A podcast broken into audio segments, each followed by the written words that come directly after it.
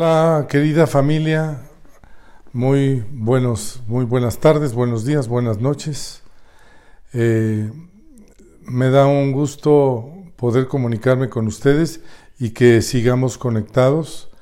Eh, cada semana estamos, eh, estamos compartiendo y cada día tenemos cápsulas que son de interés específico para, para, nuestra familia.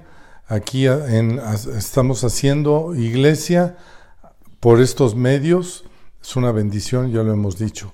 Bueno, hoy les quiero, les quiero compartir una, una escritura sobre Primera de Corintios, Segunda Corintios capítulo 3 y verso 1 dice, ¿comenzamos otra vez a recomendarnos a nosotros mismos o tenemos necesidad como algunos de cartas de recomendación para vosotros o de recomendación de, vosotros? Y, y, dice después Pablo, nuestra carta, nuestras cartas sois vosotros, escritas en nuestros corazones, conocidas y leídas por todos los hombres, conocidas y leídas por todos los hombres. En este tiempo hemos hablado desde, desde, desde, desde las primeras cápsulas que es un tiempo de oportunidad. Y toda esta escritura habla, habla de, un, de una confrontación entre, entre la ley, porque habla de Moisés, y entre, y entre la gracia, entre quitar el velo, que Cristo vino a quitar el velo.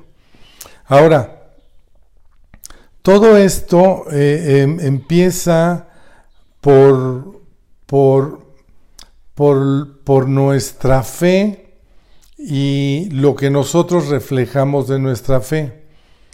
Eh, más adelante dice que nosotros somos, eh, tenemos, nosotros fuimos llamados y nos hizo ministros competentes de un nuevo pacto, no de letras, sino del espíritu, porque la letra mata, más el espíritu vivifica.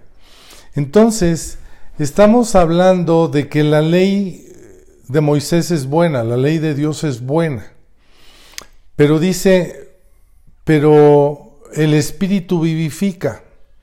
Entonces, eh, lo, que, lo que la meditación que yo tengo hoy es la siguiente. Estamos en un mundo donde, donde el mundo y nosotros mismos sabemos que no existe la perfección, no hay perfección.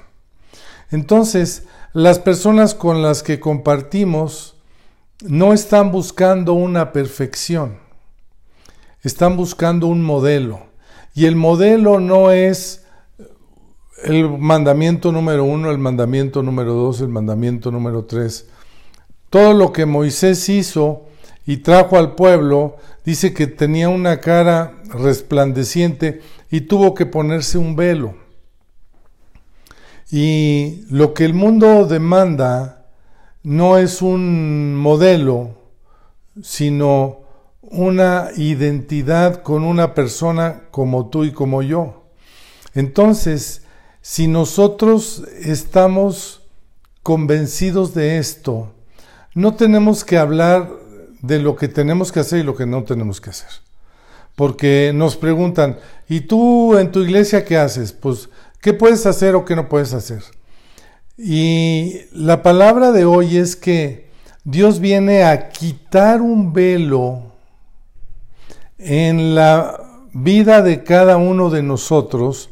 Ese velo no se lo quitan ahora Moisés, ese velo ahora Dios nos lo quita a nosotros para que nosotros mismos podamos ser esperanza, sobre todo en estos tiempos, para nuestras personas allegadas, llámese familia, compañeros, etcétera, puedan ver algo accesible, no algo como, como cuando Moisés bajó con las tablas, que era inaccesible, porque era una ley, era un velo se tenía que poner un velo porque su rostro, su piel reflejaba demasiado, demasiadas cosas que la gente tenía que hacer y no podía verlas.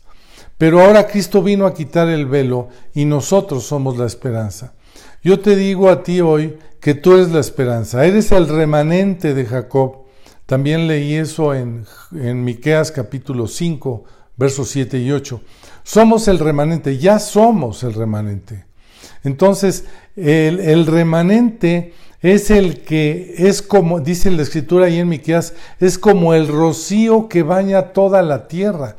Tú y yo somos en este momento el rocío que baña, que baña toda la tierra.